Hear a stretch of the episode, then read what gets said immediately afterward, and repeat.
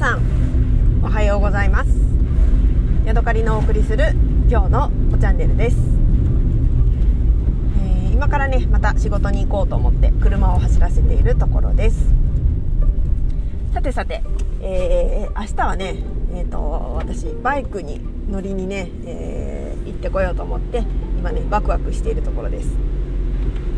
昨日仕事のねお昼休憩の間にインターネットで検索してでね、えーと、バイクのレンタルの予約をしました。本当に便利ですね。自分の手元で。あれもこれもできてしまうなんて。びっくりですよ。インターネットが便利だっていう話でね私が、あのー、なんかまあたまに思うのは海外にいるのに LINE でね自分の家族と通話ができる。しかもね自分の電話で。そしてえー、なんならねビデオ通話もできちゃうっていうのが、ね、私はすごいなと思ってね感心することです。あと海外の、あのー、旅行の時のチケットですね。チケットも、えー、なんだろう飛行場にいながらねあ次のフライトこれにしようかなって言って買うこともできるし例えば移動中にねバスに乗りながらあ向こうに着いたらここのホテルに泊まろうかなと思ってホテルを予約することもできるしっていうことでね、まあ、なんて便利な世の中なんだろうと思ってねびっくりしてしまいます。さてでね昨日ね私、あの、バイクをね予約しました。もともとは Z125 Pro というえー、ちょっとねキビキビした感じの、えー、マニュアルのねバイクを借りようと思っていたんですけれども私一度もね原付にも乗ったことも路上に出たこともないのでいやいやいやさすがにねバイクの速さっていうのもよくわからないわけですよ。今40キロを、えー、なんだ路上でね出した路上じゃないわ教習所の中で出したことはあるんですけれども。ねでもねまあ40キロしか出したことないし。だからえー、マニュアルでねカチャカチャやりながらその50キロ60キロっていうのをね出せるかちょっと、ね、自信がなくて、えー、最初はね125プロを借りる気バンバンだったんですけれどもちょっと前の日に怖くなってしまって、えー、ハンターカブの、えシフトチェンジのねいらないあなんかクラッチ操作のねいらないタイプの、えバイクにね変えることにしました。でその話をしたらね夫が笑っていました。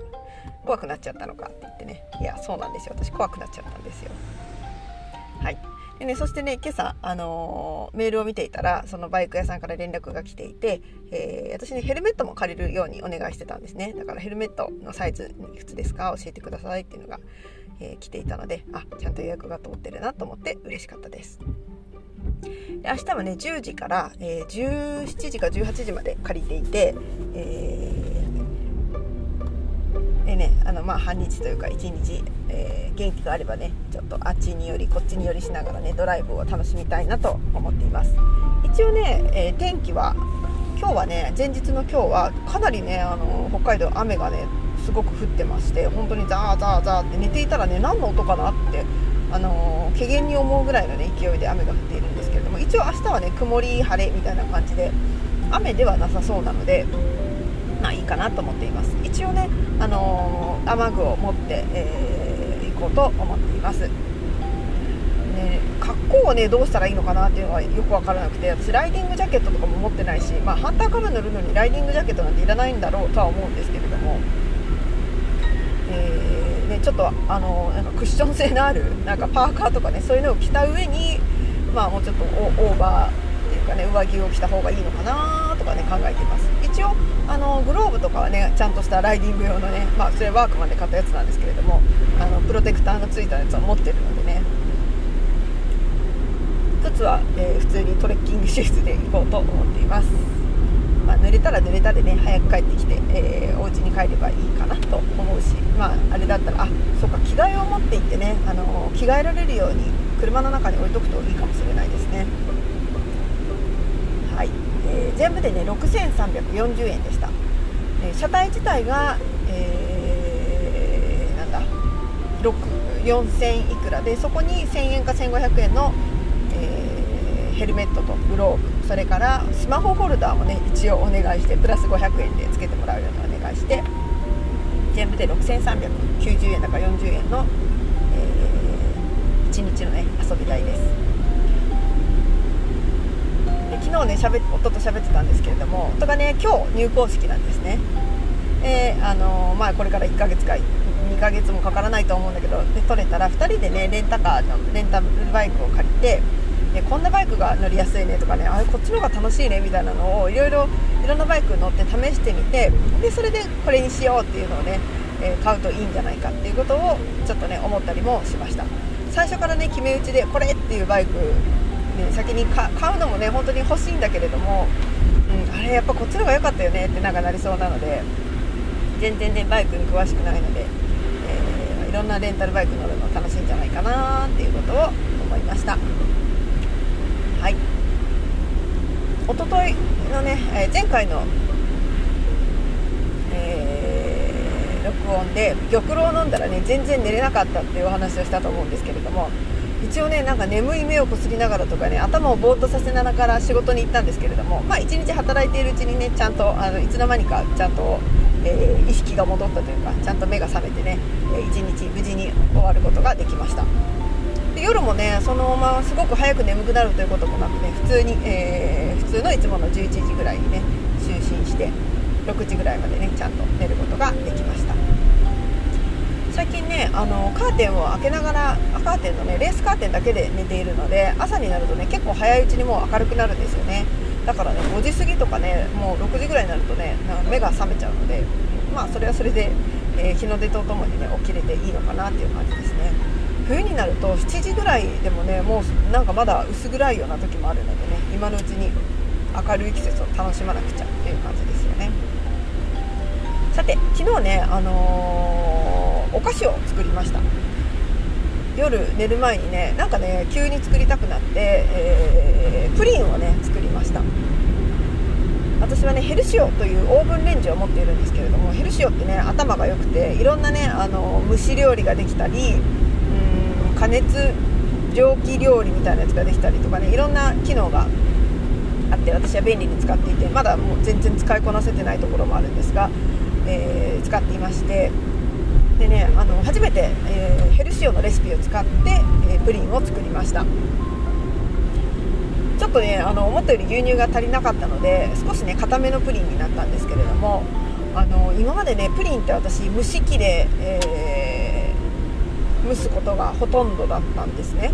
で昨日初めて、えーと、ホーロー製のバットに入れてそれを、えー、オーブン皿にオーブンの角皿というのかなオーブンのバットに並べてで、えーヘルシオで、まあ、多分蒸し蒸し料理、うん、スチームスチームじゃないな。低温蒸しみたいな感じで蒸したんですね。でその蒸す時もあの低温蒸しで10分とかやるんじゃなくて勝手に、えー、ヘルシオが自分で計算してそのプリンっていう、あのー、コースを選ぶと勝手にプリンとしてね、えー、作ってくれるっていう感じで簡単なんですけれども本当にピッピッピッピッスタートみたいな感じで押すと、えー、20分ぐらいしたらねプリンが蒸し上がるというそんな出来上がりでした。でねあの何を考えたか私ね何もその出来上がりがちゃんと固まってるかとか見ずにねあの冷蔵庫にそのまま突っ込んでそのままもう11時に寝てしまったんですね。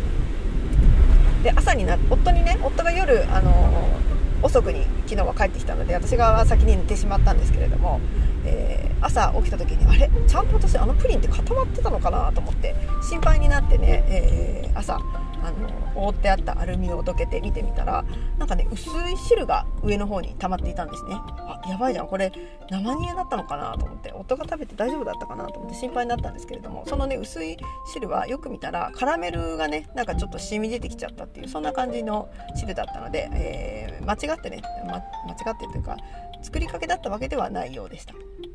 で自分の分大きなねバットに2つ作って1つは夫の分1つは私の分っていう風でしてたんですけれども夫もねあの、5分の1ぐらい食べてあったし私もね朝、えー、食べましたけれどもあのー、本当にね酢の入っていない滑らかなねパステルのプリンみたいなああいうトロトロではなくて私はどっちかっていうとあの昔ながらの卵の味のする、え濃いプリンみたいなやつが好きなのでそういう感じでね。でもちゃんと、あのー、完璧な蒸し上がりというか滑らかな酢の入っていないね蒸し上がりで、えー、れはすごいなさすがヘルシオだなと思ってね朝からちょっとねあの嬉しい気分になりました。そして、えー、カラメルですね。ちょっとねカラメルが、あの私にとってね出来上がりがいまいちでした。久しぶりにねカラメルを作ったのでどのくらい焦がすんだと思ってねよく分からなかったんですね。で飴色になったら火から外して、えー、お湯を注いでバチバチ揺らせてそれを、えー、バットに流すっていう風だったんですけど飴色のねその加減がねよく分からなくてちょっとね昨日は仕上がりをね、あのビビってしまってね早めにえー、火から出しちゃったんですね。だから、まあ、カラメルとしてなんとなくカラメルはするんだけどもうちょっともう少し焦げ感というか苦みがね、えー、欲しいところだったなっていう感じなのでまたね別の機会に挑戦したいなと思いました。はい。お茶の話をしたいと思います、えー、我が家はねだんだんね、あの鳳凰炭素がね少なくなってきました。昨日ね最後飲み切っちゃったあの飲み切っちゃったというか出した分だけねもう飲んでしまったお茶がありましてそれは、えー、あれですね、えっと、雪片シュエピンをね昨日はあの瓶の中にザクザクっと出してあったやつを全部飲み切ってしまいました。もしかしたらまだねストックの中にあの半分とか残ってるのかもしれないけど一応ね飲みやすいところに出した分は全部なくなりました。で今朝は、えーと、ムンナールで飲んだ、えー、ブラックティーというかねあの CTC タイプの紅茶を水出しにしたものを飲んできました。そろそろねまたねあのこの前、えー、ダージリンとか出したところなんですけどまたね新しいお茶をまた引っ張り出していきたいなと思っています。で雲南から取り寄せた、えー、蒸し梅がねあのまだ残ってるんですよね。もう1年近く経っちゃってあれなんですけれども。まあ、1回に買いすぎだな。1回に6万円から7万円買ったから、まあ、買いすぎだったっていうのがありますね。これは次回の反省事項ですけど。なので、えー、それをまた引っ張り出して蒸し梅はね私的にはやっぱりなんか夏のね、えー、こう暑い時期に、うん、なんか水出しにして飲むのがいいかなっていうふうに思っているのでまたね蒸し梅を引っ張り出してきて、えー、今年もね飲みたいかなと思っていますね。昨日ね夫があのペットボトルの緑茶かなんかを飲んでいました。でこのあのその緑茶ねあの釣り仲間のおじいちゃんからもらったらしいんですけれども飲んでみてこのお茶はねしゃびしゃびでなんか味がいまいちみたいなことを言ってたんですよ。だから私はすかさず「そうだよあなたは常にねあの家では高級なお茶を飲んでるんだから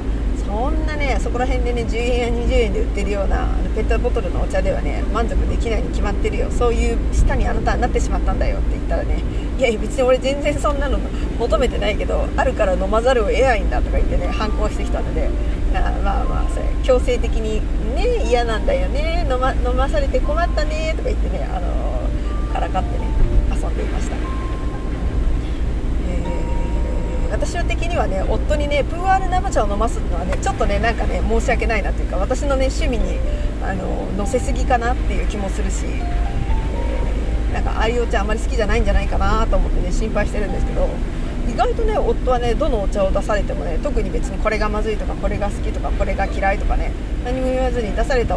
あの置いてあるお茶をあのごくごく飲んでいるっていう感じなので私としてはね助かっています。もしねそれが反対逆にね私のようなお茶にねああでもないこうでもないとねあの講釈をというかあの自分の好みをねあの入れたくなるような人間であれば相手がねなんかなんていうのかな2人お互い2人ともねこだわりがあるとちょっとねあのそういうのってやりにくいような気がしているのでどちらかがね全然こだわりがなくて、えー、一方がねあの相手が選んだものをああこれああはいありがとうみたいな感じで、受け入れられるっていうのがねなんか食生活でもそれから、ね、飲み物でもいい、うん、うまくいく秘訣なのかもしれないななんていうことをね考えました。はいというわけでねそろそろ、えー、職場が近づいてきたので今日はここまでにしたいと思います。次のね、えー、なんだ録音ではバイク屋さんに向かう途中かまたはバイクに乗り終わった後のね感想をお話しすることになるんじゃないかなと思います。はい。というわけでね今日はここまでです。また次回お会いしましょう。さようなら。